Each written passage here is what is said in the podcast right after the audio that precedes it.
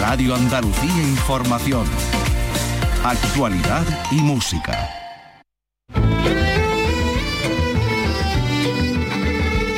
Andalucía es cultura. Con Maite Chacón. Radio Andalucía Información.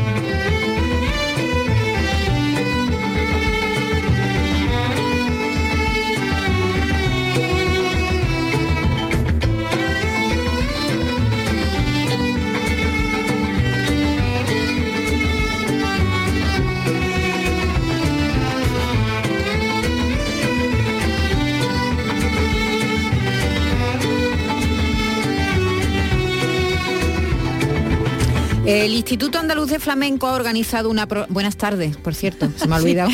Buenas tardes, buenas tardes. Qué, ansia, qué ansia. Ahora qué tal. yo- Hola, ¿qué tal? Perdiendo las buenas costumbres. Parecía que me estaba un perro per- persiguiendo. Persiguiendo, sí. calma, calma. ¿Qué estaba Y- sobre no? todo vamos a ser educados. El, el dragón de, no sé, un dragón. de comodo. De comodo. Comiéndome el culete. Sí, sí, sí. No, hay que tenemos. Si esto es un, un rato de cultura y la cultura Estamos siempre relajando. relajada y nos vamos, nos lo vamos a pasar bien, o eso pretendemos. Así que buenas tardes a todos y a todas.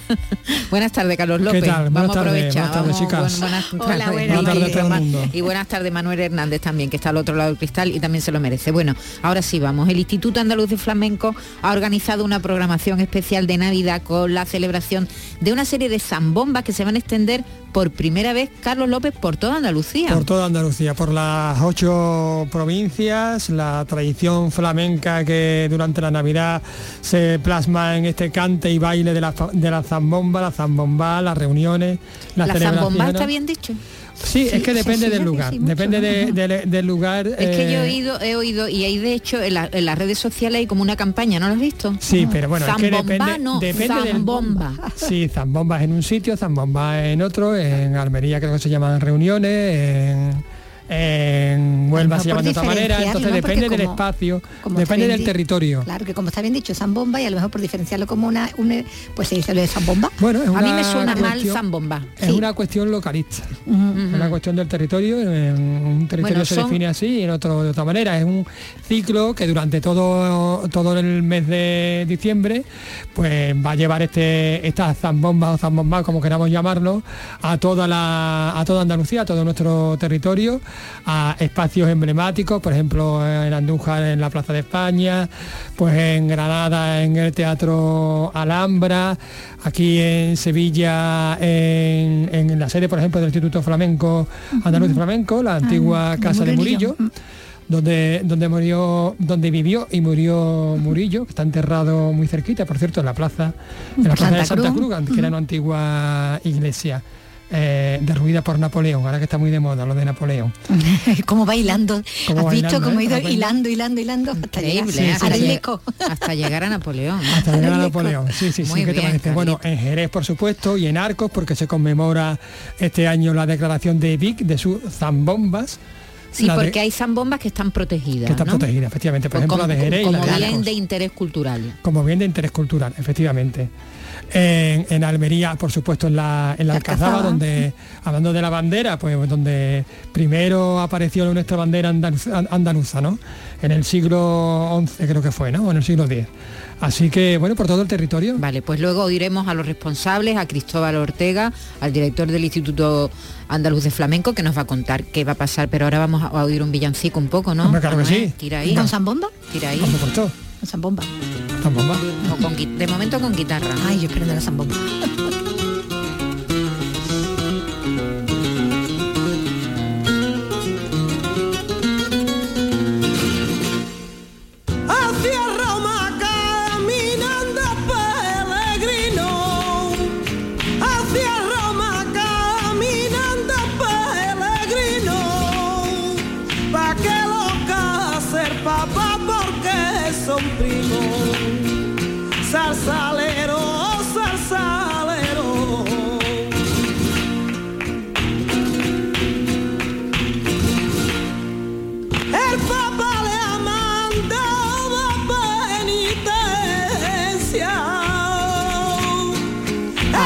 sitios donde se celebre la Navidad de manera especial. Hay muchas personas que se van al norte de Europa, ¿no? Porque allí pues se montan los mercadillos navideños y la gente se, se bebe vino caliente. y se bebe vino caliente. Qué delicia. Y el, y el- qué bueno.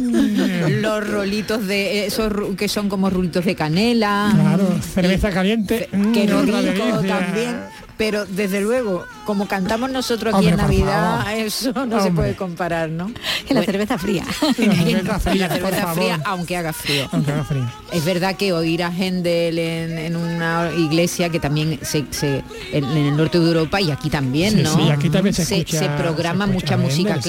clásica Y, y eso, pero, pero Una cosa no quita la otra, pero- exactamente. No- pero, no, hay que elegir, no hay que- pero, pero pero donde se ponga esto. es que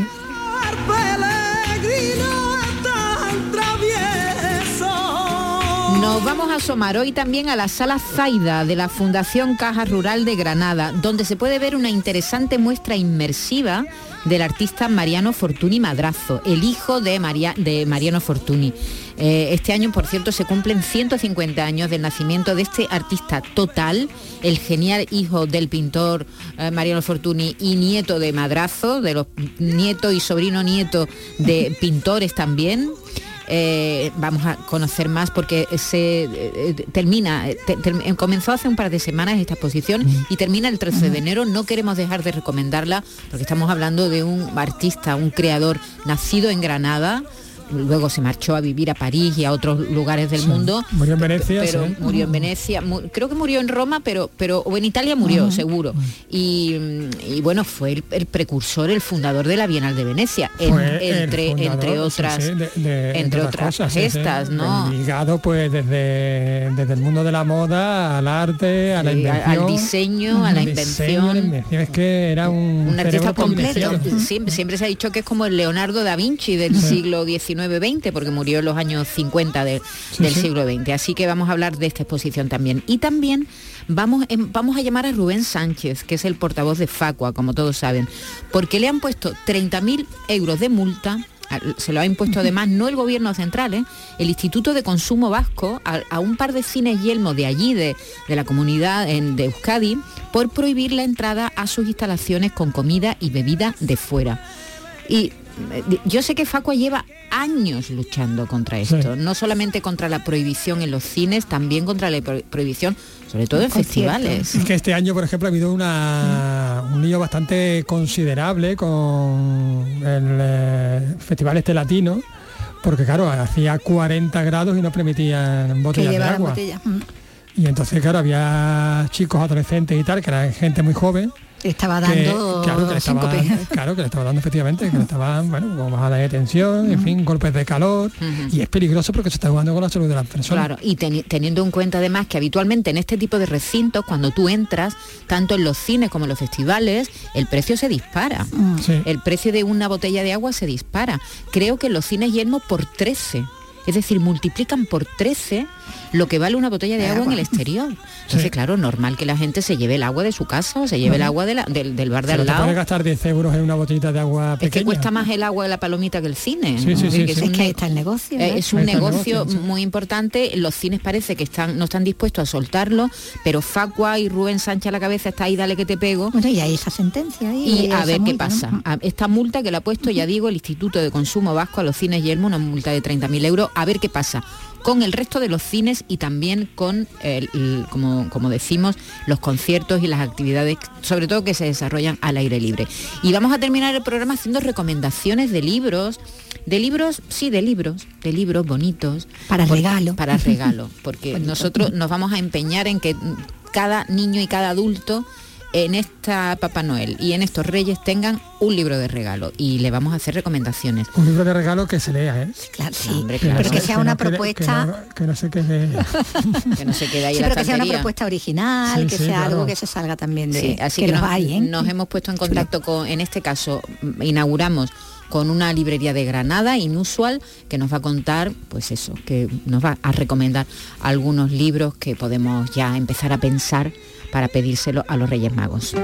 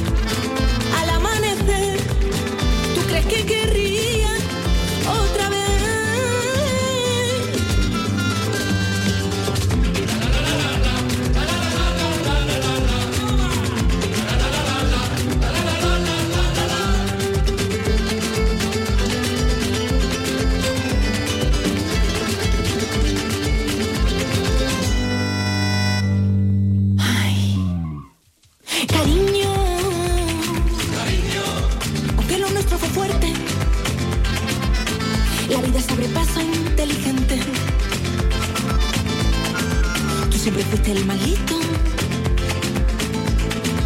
y no querrás volver a verme. A ver, si no lo digo reviento. Tienes mi mail y mi teléfono.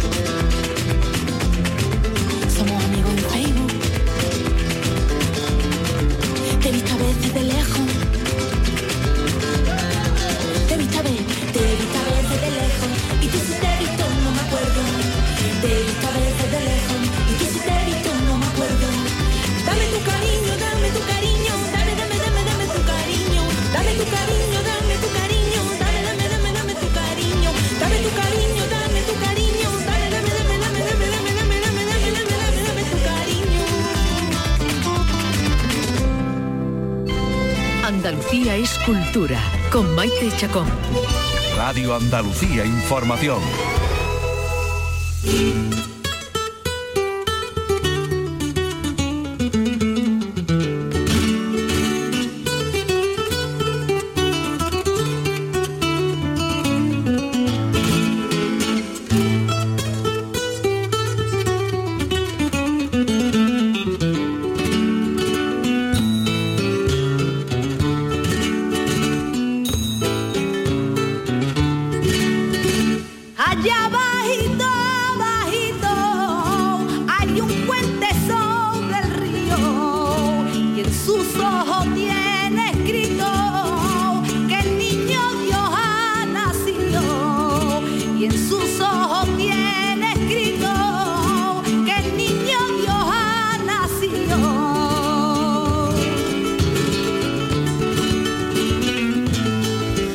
Bueno, pues hoy estamos muy navideños, aunque... mm, Y flamencos. eh, Sí, fla- navideños y flamenco. flamencos. Hasta ahora no, habí- no habíamos puesto ni un villancico, hoy nos vamos No, a. Vamos a empezar, hombre, que ya toca. Hombre, vamos a empezar. Yo he estado esta mañana en, en el, en el Belén de Cajas que ha montado Cajasol, precioso, por cierto, en Ah, sí, sí, Sevilla. te- yo, yo te he escuchado cuando venía Sí, para acá. sí, sí. Muy bonito el Belén, Sí, ¿eh? impresionante. sí, sí, todos los y ya estamos, ya, estamos con el espíritu. ¿Qué quieres que te diga? Así están ya las luces. Ya ya, ya están las luces, ya está todo ya, y el anís, y el anís.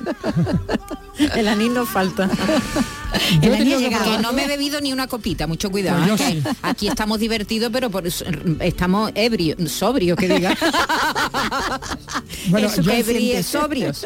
Every sobrio. Bueno, yo sí, yo tengo que confesar que sí, porque he el pasado muchísimo frío Sí. Fuera, ¿verdad? Sí, en la intemperie. esperando la vuelta. Porque, era, porque es que la convocatoria era a, la- a las 10 de la mañana. Qué ¿sabes? temprano. Un Eso, poco no, son- más eso no son horas flamencas. ¿Qué hora Ahora más se pone unas, unas pellizas y unas pellizas, Qué Sí, hora sí, más sí. poca flamenca, Carlos. Es muy poco muy Bueno, ¿qué, os han contado? Bueno, pues nos han contado muchísimas cosas, eh, nos han contado, eh, nos han degradado esta programación que eh, lo mejor además, además de, de los artistas, de artistas de, de primer orden y de los espacios, como espacios patrimoniales, pues que también es gratis, que eso, oye, ayuda. Hombre, ¿no? claro. Eso ayuda. Vamos a escuchar primero a Cristóbal Ortega, que es el director de- del IAF, del Instituto Andaluz de Flamenco, y a, y a dos artistas. Y estamos en la que fue Casa de, de Murillo con el director del Instituto Andaluz de Flamenco, con Cristóbal Ortega. ¿Qué tal, Cristóbal? Buenas tardes, muy bien, muy contento de estar otra vez más en el Instituto Andaluz de Flamenco presentando iniciativas relacionadas con el flamenco. Con el flamenco y con la Navidad. Sí, en este caso ya estamos en el mes de diciembre y para terminar el año qué mejor que organizando actividades relacionadas con, esos momentos que se viven tan especiales durante el mes y además pues en torno al flamenco y a, y a los cantes, como comentaba en la rueda de prensa, que en un lado se llama zambomba, en otro se llama zambomba, en otro candela, pero que es eh, esa peculiaridad que tiene el pueblo andaluz de mostrar sus sentimientos a través del flamenco, a través del cante, del toque y del baile. Eh, si somos capaces de reflejar eh, la soledad con, una soleá o, la pérdida de un ser querido con el fandango, pues ahora nos reunimos en torno a la tradición del villancico, donde recuperamos eh, ese momento de paz, de amor, de fraternidad y lo hacemos en toda Andalucía, haciendo hincapié principalmente en Arcos y en Jerez que en el 2015 fue considerada esa zambomba de bien de interés cultural por su autenticidad, por su originalidad, porque pasó de lo público a lo privado, porque se refleja ese sentir que luego es un eco en, en toda Andalucía, pero también teniendo protagonismo en todas nuestras provincias, en Alcazaba de Almería, en el Teatro Alhambra en Granada, en Andújar, en, Antequera, en Carmona, en Beas, en, en Niguera, con ese protagonismo que tiene sus Reyes Magos. En fin, es un momento de terminar el año celebrando y dándole protagonismo una vez más al flamenco y en este caso a esos cantes de, de Navidad.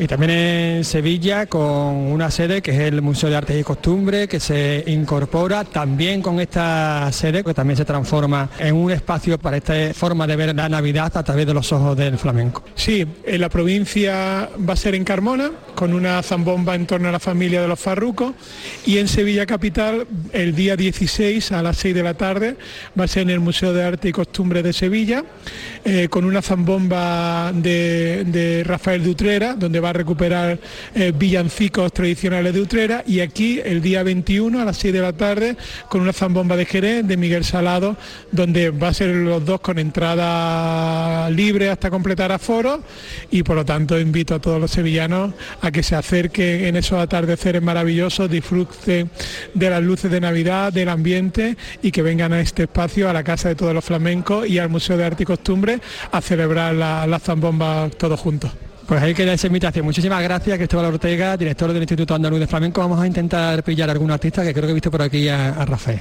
Perfecto, muchísimas gracias a vosotros por convertiros en altavoces de todo lo que se hace en el flamenco en Andalucía. Mira, por aquí estoy viendo a, a Rafael, que lo voy a llamar, pero también está por aquí Amparo. Vamos a, a pillar a Amparo Lagares. ¿Qué tal, Amparo? Amparo días, Lagares. buenos días, familia. ¿Qué tal? Bueno, yo te he visto muy bien, ¿no? Para la hora que es. Bastante tempranito, tú sabes, las voces más bajitas, pero vamos bien. Bien, Cuéntanos, ¿tú dónde, dónde vas a cantar? Nosotros vamos ahí en representación de- de- del Instituto del Flamenco, vamos a Bea, el día 23 de diciembre a las 7 de la tarde, en el recinto del, del Belén. Veas, provincia de, de Huelva. Y cuéntanos, ¿qué, ¿qué es lo que vas a hacer? ¿Vas a recuperar algún villancico tradicional? Pues de hecho, precisamente el que acabó de hacer un trocito, un trocito de villancico mañanero, es de, los campanilleros de toda la vida, del Gloria, el famoso villancico del Gloria, y nosotros pues, un poco lo hemos adaptado al tiempo en el que estamos, vamos, tanto yo como mis compañeros, Manu Soto, Isma la Carbonera, eh, Félix de Soncalé, David Durán, en fin, todos nosotros que, como ya he dicho, somos una zambomba que normalmente estamos dando vueltas de manera independiente como solistas, flamenco, pero como solistas y ahí nos unimos en Navidad porque nos gusta, nos queremos mucho. Sí, sí, porque ellos han cantado antes, que ahora vamos a, a escucharlo. Te ha salido por ahí una especie de deje de soulero, ¿no? Sí, claro, también, sí, sí, ya es lo que te digo, adaptarlo un poco mm, el villancico antiguo a los tiempos en los que estamos y, y para que haya ese feedback y mono, como yo digo, sí, sí, del antiguo lo nuevo que es lo que nos espera, vaya. Claro que sí. Bueno, pues muchísimas gracias. Nosotros. Vamos a ver. Navidad, feliz Navidad siempre y salud. Ole, salud, muchas gracias. Bueno, vamos a hablar ya con, con Rafael, vamos a intentar pillarlo, que está aquí, aquí cerquita. ¿Qué tal, Rafael? Rafael de Utrera, ¿cómo estás? Muy bien. Bueno, te he visto también ahí cantando para la hora que hay bastante bien, ¿eh? Sí, bueno, bueno, sabes, de buena mañana, tiene un café bebido porque yo vivo en Morón de la Frontera y tenía que levantar y salir pitando y me, me quedé dormido un poquito. Tú vas a actuar creo que en Carmona, ¿no?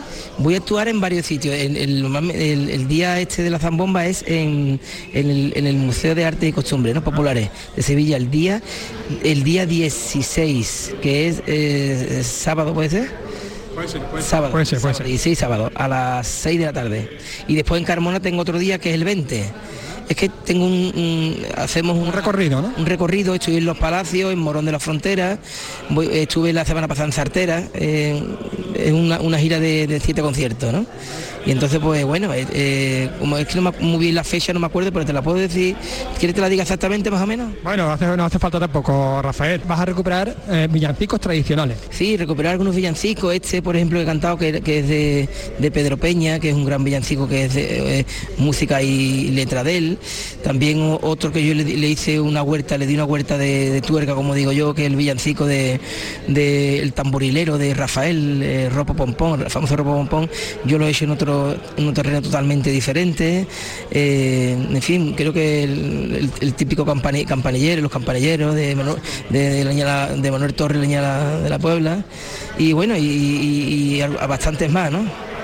Bueno, muchísimas gracias por, por atendernos. Muchas gracias a ustedes, Canal Sur, siempre, que estáis siempre por la labor del flamenco. Gracias. Gracias a, a ustedes. Y bueno, me preguntarás, os preguntaréis, ¿queremos escucharlo? Pues vamos a escucharlo porque lo hemos grabado. Así sonaba. A tostadita de pan moreno, a sardina en que huele Belén y una aromilla de café negro de pucherete huele también y es que eran pobres, pobres y tenían poco dinero para un puchero, María y José. Eso para me toca. Caminos se hicieron con agua, viento y frío. Caminaba un anciano muy triste a su bendita madre. Gloria al recién nacido a su bendita madre. Gloria al recién nacido, a su bendita madre Victoria. Gloria al recién Tradicional, adaptado y tradicional para todos los públicos. Bueno, que, Bueno, que- qué, que- qué maravilla, ¿eh? hombre, sobre todo tan temprano por la Tan temprano mañana. por la ¿no? mañana, hombre. Una maravilla, que- qué, buen, qué buen ambiente. La gente tiene ganas siempre de pitorreo La y de pasárselo tiene, bien. tiene ganas, hombre, el que es artista sí, las cosas como son, claro. El que, el que no, pues ni ahí ni a, la Ni a las 12 7 de la, noche. tarde, ni a las 9 de la noche. Pero el que artista tiene cualidades Pues y sí, tiene, razón. sabe hacer, pues claro. Pues eso, animamos a que nos acerquemos a, a, a la- a las zambombas y, y no y, que- y que nos lo pasemos muy bien. Venga, vamos a hacer nada, un indicativo y seguimos.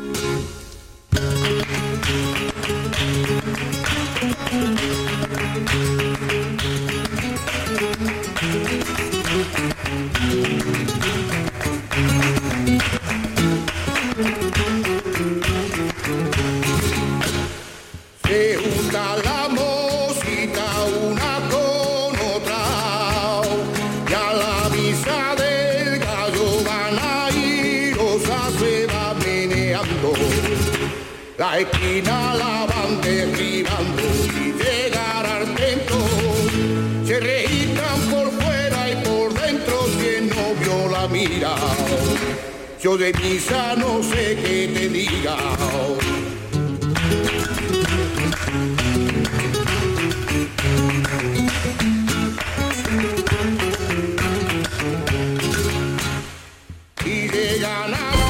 Andalucía es cultura con Maite Chacón. Radio Andalucía Información.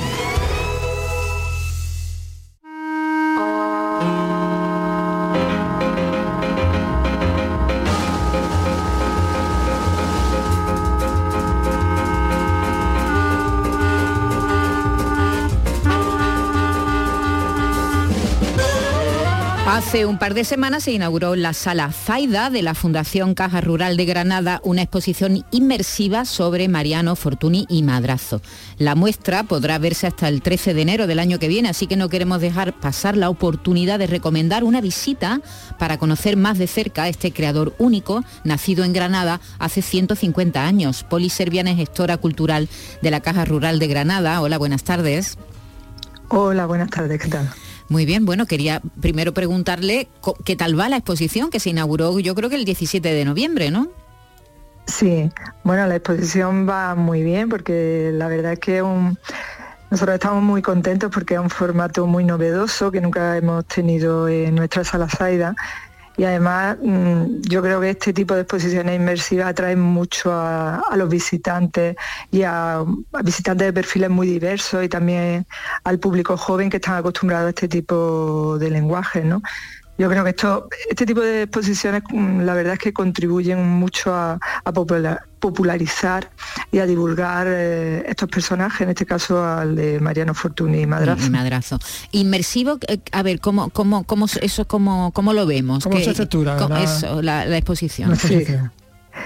Pues bueno, en la exposición eh, son sobre todo imágenes, son pantallas gigantes.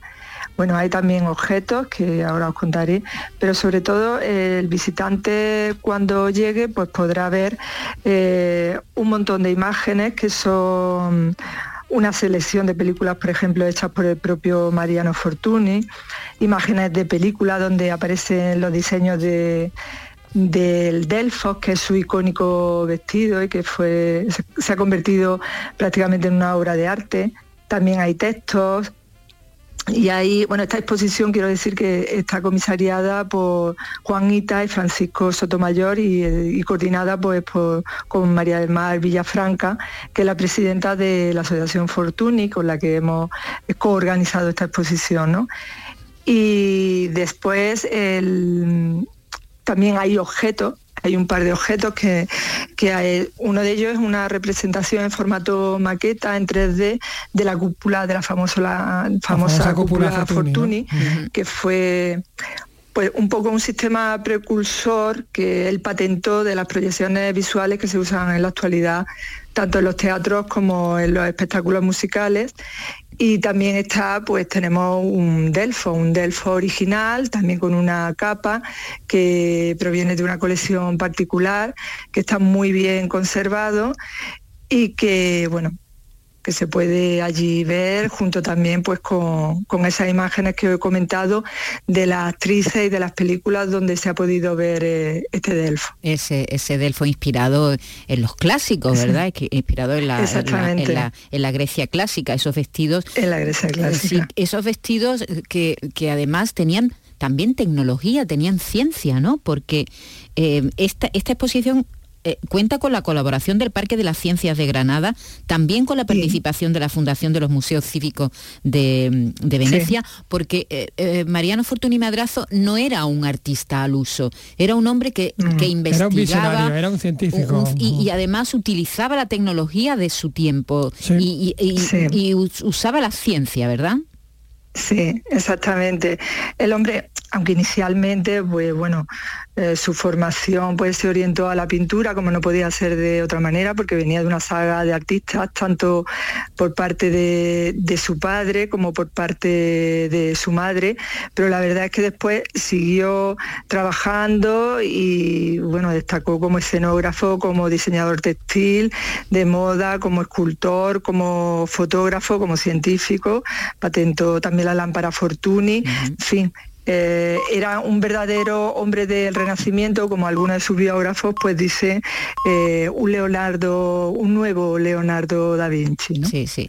Una figura muy, muy interesante y que, bueno, en la exposición se puede conocer bastante bien. Además de, un, de un modo, como digo, muy ameno, ¿no? Por ejemplo, de, eh, me- mencionas el Parque de la Ciencia, la, la cúpula, la, la pantalla eh, del Parque de la Ciencia. Bueno, digamos que Fortuny, digamos que puso el primer granito de, de arena, fue precursor para que se, se crearan este tipo de pantallas, ¿no? Exactamente, esa, ese tipo de, esa cúpula, de hecho se llama cúpula Fortuny y que después, como, como he comentado, pues es- ese sistema pues se puede, se está utilizando en la actualidad en los teatros y en todo, eh, en cualquier espectáculo, un espectáculo musical. Y allí, allí tenemos pues eso, una, una reproducción en 3D que explica cómo fue el proceso de bueno pues de elaboración eh, de creación de, de este sistema Después hay eh, esta relación entre Fortuny y el cine, ¿no? Y la moda, por ejemplo, él eh, diseñó, diseñó vestidos para pelis de, pues desde Charles Chaplin a Orson Welles, ¿no? O William Wyler, o, Sí. o- o Carlos Saura. Es decir, que Sí, tenemos eh, exactamente en las imágenes, las proyecciones que se pueden ver eh, en la sala, pues aparece, por ejemplo, junto al Delfo, al Delfo original, al objeto, al vestido, pues aparece también pues escenas de la primera película de cine mudo en la que aparecía un Delfo de Fortuny, después también eh, la película El Chico, el chico, Chico. de, de Chaplin, ¿no?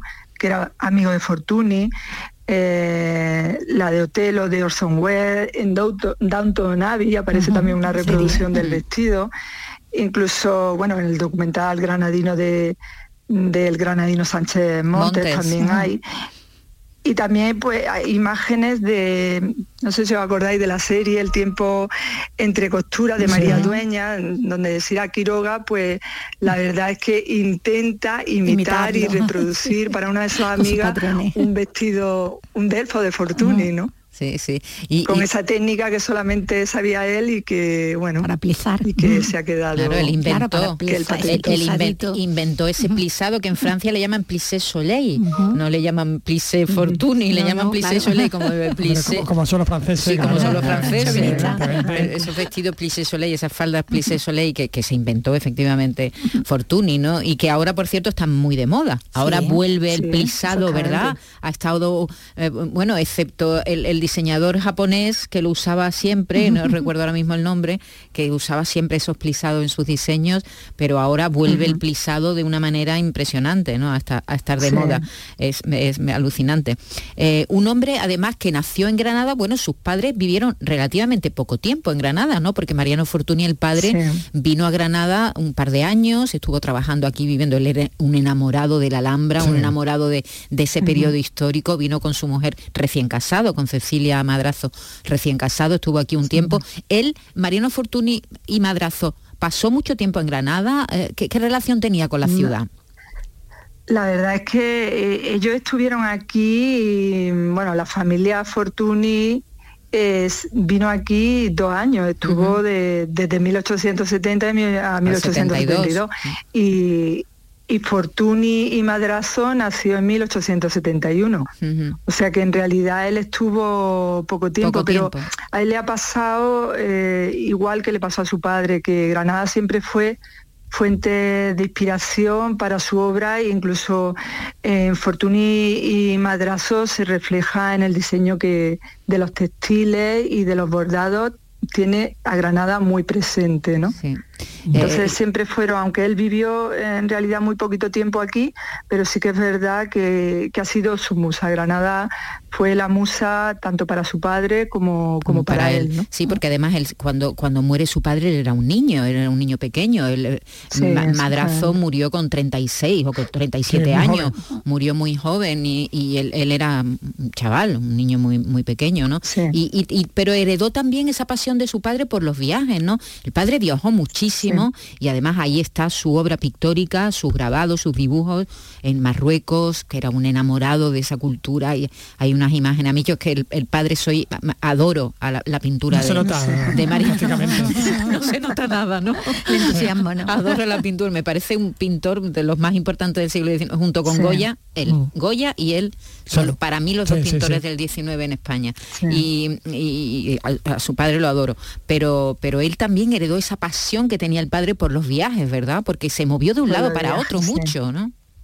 Sí, de hecho, eh, en, la exposición también se pueden ver pues una selección de películas que él hizo, que el propio Mariano Fortuny Madrazo hizo por por todos los viajes, porque era muy aficionado a viajar y entonces esa fotografía esa foto, perdón, esa- esas películas que él mismo hizo también aparecen allí, ¿no? Se puede ver toda, toda esa experiencia y toda esa inspiración que él buscaba también en sus viajes para, pues, para crear su obra, su, esta obra tan, tan variopinta que, que tenía, ¿no? Y que lo llevó a hacer pues muchísimas cosas y muy importantes. También mostráis, bueno, esa relación especial, ¿no? Con, con Venecia, tiene de hecho un museo, el Museo Fortuny en Venecia, y también la relación con la literatura. Sí, exactamente. Eh, aparece, bueno, sí, imágenes, aparece imágenes que se han grabado porque los comisarios estuvieron, han estado, han hecho un trabajo de documentación y de investigación muy importante, estuvieron allí durante de mucho tiempo, han grabado imágenes eh, la sede, en el palacio donde se está, donde está actualmente la sede del Museo Fortuny, la biblioteca, en la guardilla, en el atelier. Se puede contemplar también las imágenes eh, de los canales que se supone que vio Fortuny desde allí y también, bueno, pues la exposición se completa con textos alusivos pues a la obra de, de Fortuny, con textos de, de Proust, don- aparece también, hace alusión al Delfos de Fortuny y, bueno, se completa así con todo. La verdad es que la exposición tiene un trabajo de investigación eh, muy exhaustivo y muy importante, la verdad. La verdad es que sí. Bueno, pues esperemos haber despertado ese interés, ¿verdad? Que nosotros también tenemos por Sí. ver esta, Está muy chula, ¿eh? esta Está muy exposición. chula. Sí, Mm. hemos visto imágenes y, la verdad es que sí, está muy bien trabajada, muy bonita y bueno, poner en valor a este personaje que nació en Granada y del que se cumplen ahora mismo 150 años de su aniversario y queríamos Y fue un misionario total. completamente. Total. Pues un Sí, sí. abrazo, Poli Servián, gestora cultural de la Caja Rural de Granada. Ya hablaremos en otra ocasión. Un abrazo y muchas gracias por atendernos. Pues muchísimas gracias a vosotros. Hasta luego. Andalucía es cultura. Con Maite Chacón. Radio Andalucía Información.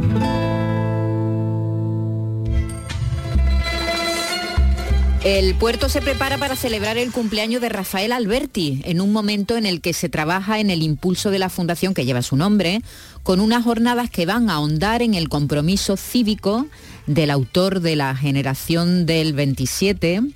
Eh, que por cierto, no hace mucho tuvimos, tuvo Vicky la ocasión de hablar con su viuda, con Asunción Mateo, ¿verdad? Con Sí. María Asunción Mateo. Al hilo de, la, de esas memorias, ¿no? Al hilo de esas memorias que, que, Bueno. de las que no se ha callado nada. Nada, nada. Nos lo cuenta Salud Bótaro.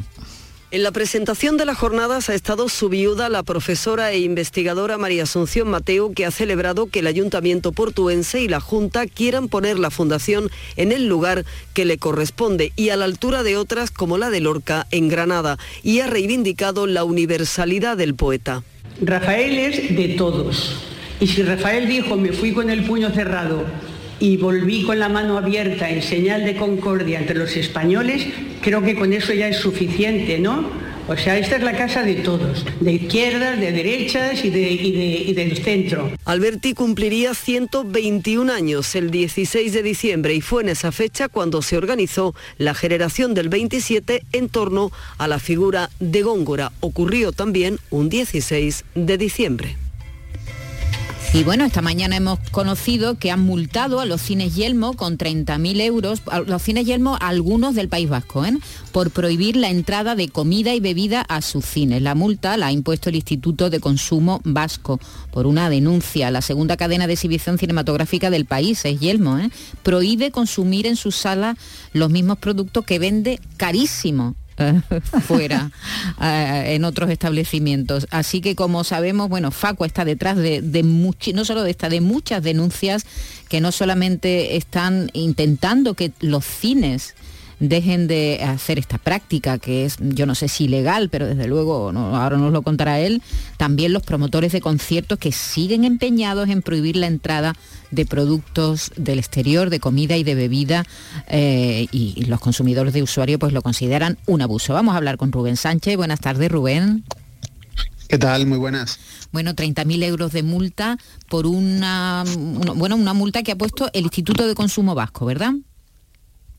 Efectivamente, allí, bueno, pues han concluido que la práctica es ilegal y que además merece una sanción porque la empresa no, no da marcha atrás. ¿no? La multa tampoco es para tirar cohetes, son 30.000 euros, eh, pero bueno, eh, vamos a ver si la empresa da su brazo a torcer u obliga a que se le imponga una nueva sanción por reincidencia, que esperemos que, que sea más alta. ¿no? Y ahora lo que toca es que el resto de comunidades actúen de forma parecida. Porque Rubén, ¿es la primera multa de estas características que se da en España? A estos cines sí, a la primera cadena de distribución cinematográfica, de exhibición cinematográfica, sí es la primera multa que se da. Hace ya unos años logramos otra sanción a, unos multicines eh, llamados España, que están en Zafra, en Badajoz, la puso el Instituto de Consumo de Extremadura, es por tanto la segunda multa en España, la primera a la principal cadena de cine. En Andalucía de momento no nos consta que haya ninguna sanción, la práctica es igualmente ilegal. La Junta de Andalucía hace unos años le pidió a Yelmo que retirara de todos sus cines los carteles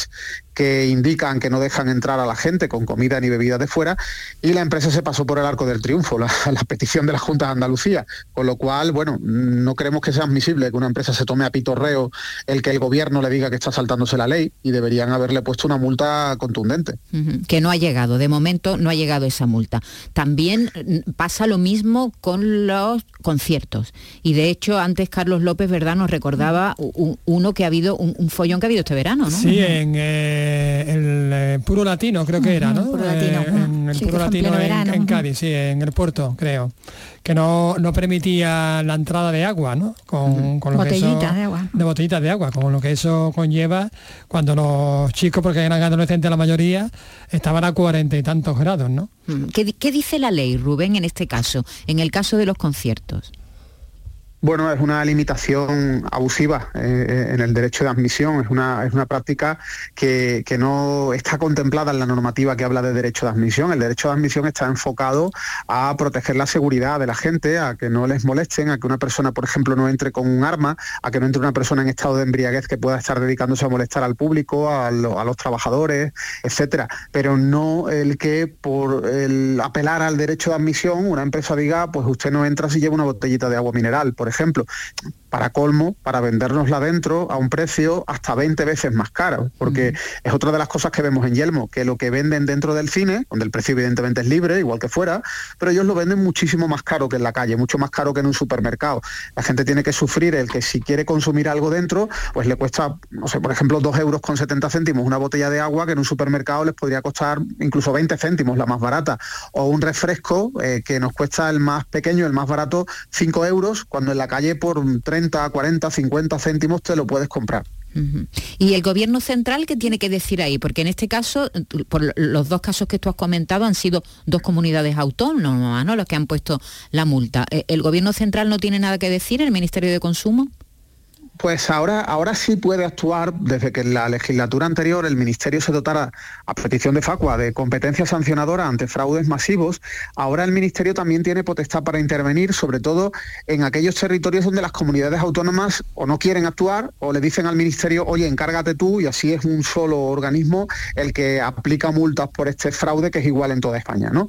Por tanto, el Ministerio de Derechos Sociales, Consumo y Agenda 2030 podría también abrir un expediente sancionador a Yelmo Cines. Nosotros se lo pedimos al anterior Ministerio de Consumo eh, hace ya bastantes, bastantes meses, no recibimos respuesta y po- posiblemente lo que haremos en breve será insistir al nuevo Ministerio, al nuevo equipo del Ministerio, eh, porque esta práctica, claro, tener que ir denunciando territorio por territorio, nosotros lo hacemos, pero es que realmente las comunidades autónomas, algunas reaccionan, otras no, y quizás se podría unificar la actuación, o al menos coordinar la actuación, el que el gobierno central impulsara que cada comunidad autónoma interviniese. Incluso pueden multar los propios ayuntamientos. Nosotros este año en Andalucía hemos denunciado a Yelmo ante cinco ayuntamientos, los cinco territorios donde tiene eh, cines, porque los ayuntamientos también pueden aplicar la, la potestad sancionadora en materia de protección al consumidor. Porque Rubén, en otros cines, en otra, en- en- también se, se- se realiza esta práctica, también te prohíben la entrada o es solo Yelmo en España. Aquí en Andalucía, el principal competidor de Yelmo, la segunda cadena del país, que es Cinesa, no incurre en esas prácticas. Puede que haya algún que otro cine que sí lo haga, si lo detecta algún consumidor, que se ponga en contacto con Facua y actuamos y denunciamos. Pero Yelmo es la primera cadena, la que está, digamos, tiene mayor implantación, más, que, más de 500 salas en toda España. Claro, esa se nota alguna que otra vez algún consumidor nos ha contado en este cine, que no es Yelmo, me han hecho lo mismo, como te decía, Multicines España, en Zafra, en un pueblo de Badajoz, ocurrió en su momento. No hay duda de que habrá otros pequeños cines que lo hagan, pero aquí estamos hablando de grandísimas cadenas que tienen una práctica generalizada en toda España.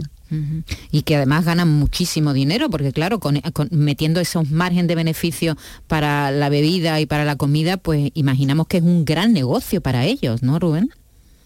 Hombre, es que también hay algunos a los que se les llena la boca hablando de la maravillosa libre competencia, de la libertad de elegir, de que podemos comprar en cualquier establecimiento cosas y, eso teóricamente provoca que no sean tan caros, cosa que nosotros no nos solemos creer porque muchas veces hay un pacto, al menos un pacto de no agresión y los precios son muy parecidos en unos comercios y en otros, pero es que Yelmo precisamente a lo que recurre es una actitud de monopolio.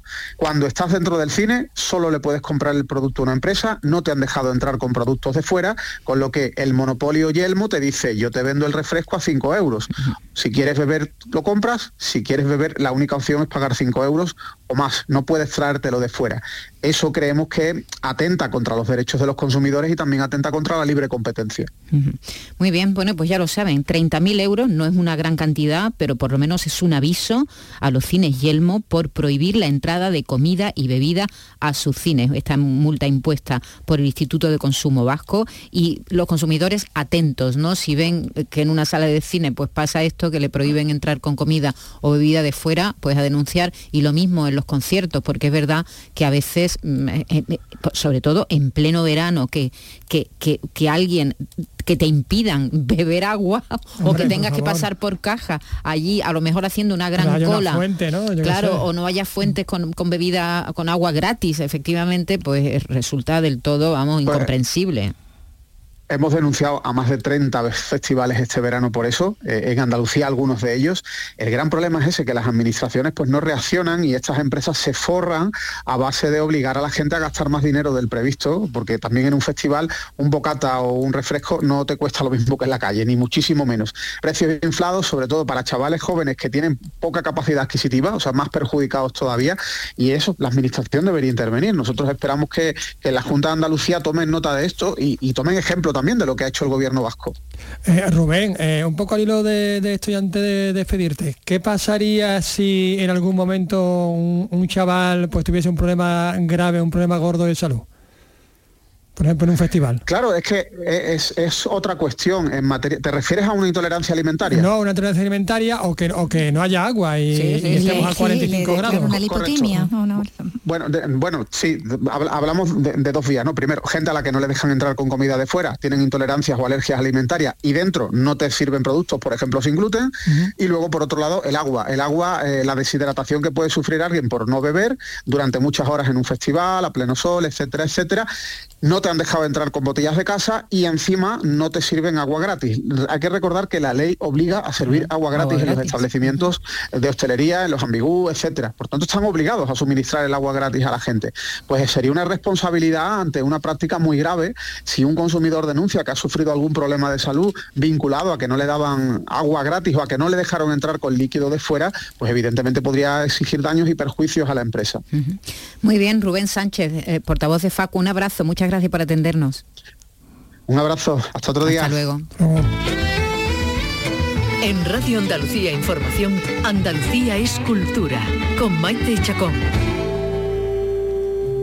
Y nos vamos a Córdoba porque la segunda edición de Cinema 23, la semana de cine que va- se va a celebrar en la ciudad, va a proyectar una docena de obras recientes de nuestro cine. Y además quieren abrir un debate social sobre los cines de verano perdidos en la capital. Ana López. Cines de verano que regentaba el recientemente desaparecido Martín Cañuelo y que ahora están en el aire. Su nombre va a servir para denominar al premio del público del certamen. Siete obras con participación andaluza componen la sección oficial que optan al cervatillo de la segunda semana del cine en Córdoba, Cinema 23. Es un evento organizado por la Asociación Récord. Héctor Burgos es su presidente. que es una cuestión casi de, importancia ciudadana y que queremos que, que todo el mundo, queremos invitar a todo el mundo a que forme parte de esa mesa redonda y debatir un poco qué nos espera a los cordobeses y a las cordobesas eh, y cuál va a ser el futuro eh, a nivel institucional y a nivel de preservación de esos cines de verano, que es un valor que no podemos perder. Entre el 11 y el 15 de este mes se proyectan otras cinco películas en la sección paralela Premier que estrenará en la ciudad largometrajes tanto de ficción como de no ficción de la última cosecha del año. La cita en la Filmoteca de Andalucía y en el Centro de Recepción de Visitantes de Córdoba. En Radio Andalucía Información, Andalucía es cultura, con Maite Chacón. Y no queremos ni una carta de Reyes Magos, ni una petición a Papá Noel que no traiga libros. Muy importante. Di que sí. Di que sí. Así que vamos a recorrer las librerías de toda Andalucía en este tiempo que nos queda hasta terminar las fiestas y vamos a hablar con los libreros y las libreras, a ver qué nos cuentan, a ver qué libros están vendiendo, si ya ha empezado la temporada fuerte y sobre todo qué recomendaciones nos hacen. Y empezamos en la librería Inusual de Granada, está muy céntrica, está en la calle Natalia Rivas eh, y vamos a saludar a su propietaria, Paula Puig Martí. Buenas tardes, Paula. Buenas tardes. ¿Qué tal? ¿Cómo estás? Muy bien, muchas gracias. Un placer poder compartir libros por aquí. Claro que sí, estamos encantados de, de hacerlo contigo. Eh, ¿Lleváis cuánto tiempo abiertos vosotros? Llevamos tres años. Abrimos en, eh, en plena pandemia. Ah, qué bien, qué buena puntería Qué tuviste. buen, qué buen tiro, efectivamente. Tuviste una Otras puntería. librerías luego servían también a Sí, sí, es verdad. No sé cómo, cómo pudisteis sobrevivir después de, de ese lío de, de pandemia y todo refugio, cerrado. sí. Pues justo porque nos consideraron como Claro. negocios esenciales y entonces pudimos permanecer abiertos y, y que la verdad que dice mucho de que al final la cultura, más allá de también la medicina, en un momento así complicado, puede ayudar. Sí, la cultura puede curar también, ¿verdad? Exacto. No sé si tu voz engaña, pero me da la sensación de que eres muy joven, Paula. 32 años tengo. 32, muy joven. Pues muy joven. Por unanimidad, una niña pequeña. Bueno, Paula, tú nos querías recomendar narrativa, ensayo y poesía. Empezamos. Sí, mira, pues de narrativa no es novedad, pero es un libro muy especial, muy original, que se llama Canto yo y la montaña baila, de una autora que se llama Irene Solá y lo publica Anagrama y es un libro que te lleva como a la alta montaña. Y a es como una obra así polifónica y digamos que da voz a todo lo que sucede en la montaña. Y es muy muy original. Desde la primera página que te das cuenta que te estás adentrando en un libro muy especial. Muy bien. Eh, canto yo y la montaña baila de, el título. de Anagrama. El, título es precioso. ¿Lo conocéis alguno de los dos? Carlos, No, Vicky, yo no. tampoco, no lo conozco. Bueno, nos encanta que, no, que nos mm, enseñen, Descubran. descubran, eh, historias Qué nuevas. maravilla. Venga, narrativa, canto yo la montaña baila. ¿Y en ensayo? En ensayo, mm, Las hijas horribles de Blanca La Casa Mm. y edita Libros del Cao. Y es un, creo que es un libro imprescindible y habla sobre los vínculos que tienen madres e hijas y cómo esto a veces está marcado también por el patriarcado, por los roles, digamos, de la mujer en la sociedad.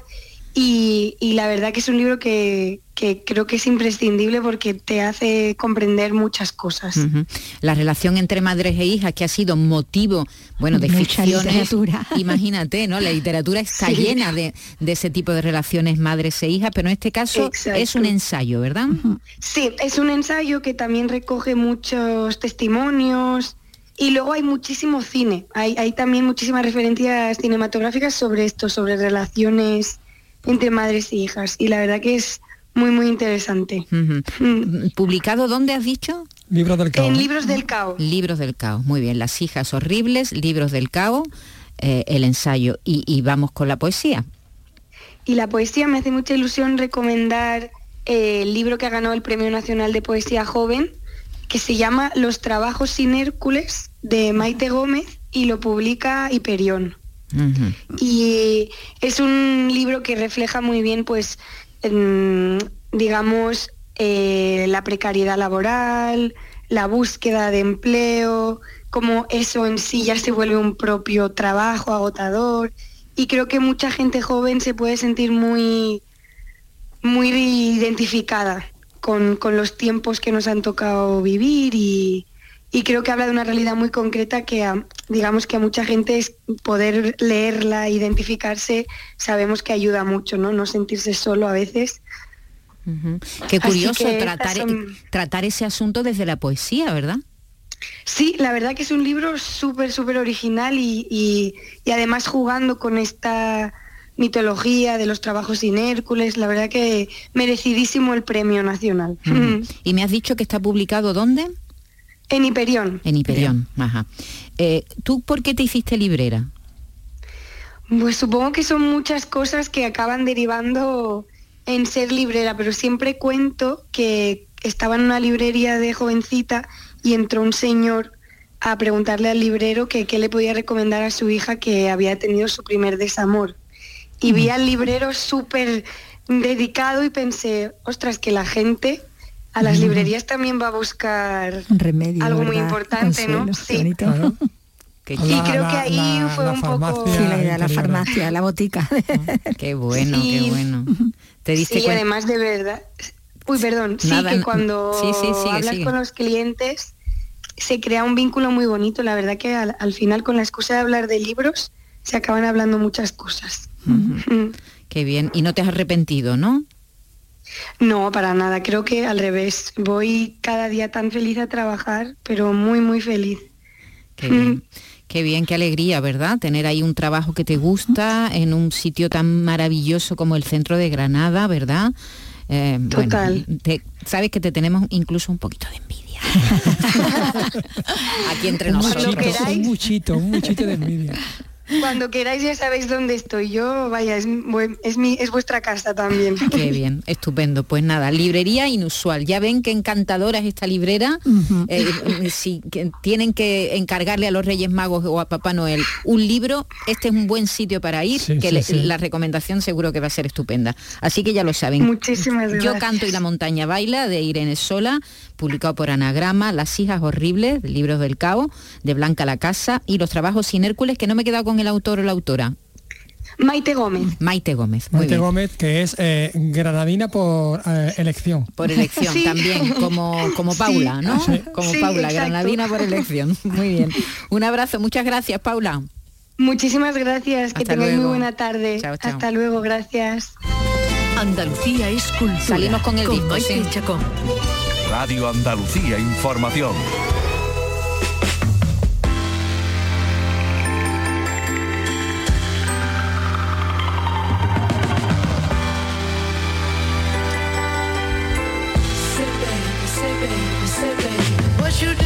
What you doing? Where you at? Where you at? Oh, you got plans. You got plans. Don't say that. Shut your trap. I'm sipping wine. Sip, sip. In a robe. Trip, trip. I look too good. Look too good to be alone. My house clean. House clean. My pool warm. Pool warm. Just shake. Smooth like a newborn.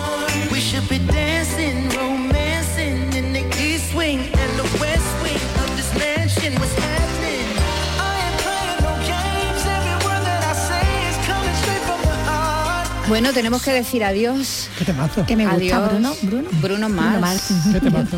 Sí, de su Bonito. último disco. Qué bonito, ¿verdad? sí, sí. A que suena, a, suena, Suena a Barry playa. White. Ah, ah, sí, tiene, tiene a tiene eso. Tiene Barry- balada. a Barry White, suena a los años 80, Sí, suena a, a playa, a a playa. las discotecas y suena también a bola de, de espejos Y a en que nos vamos. discoteca. Y que nos vamos ya, vamos, Dios, Dios, Dios. Venga, hasta luego, hasta luego.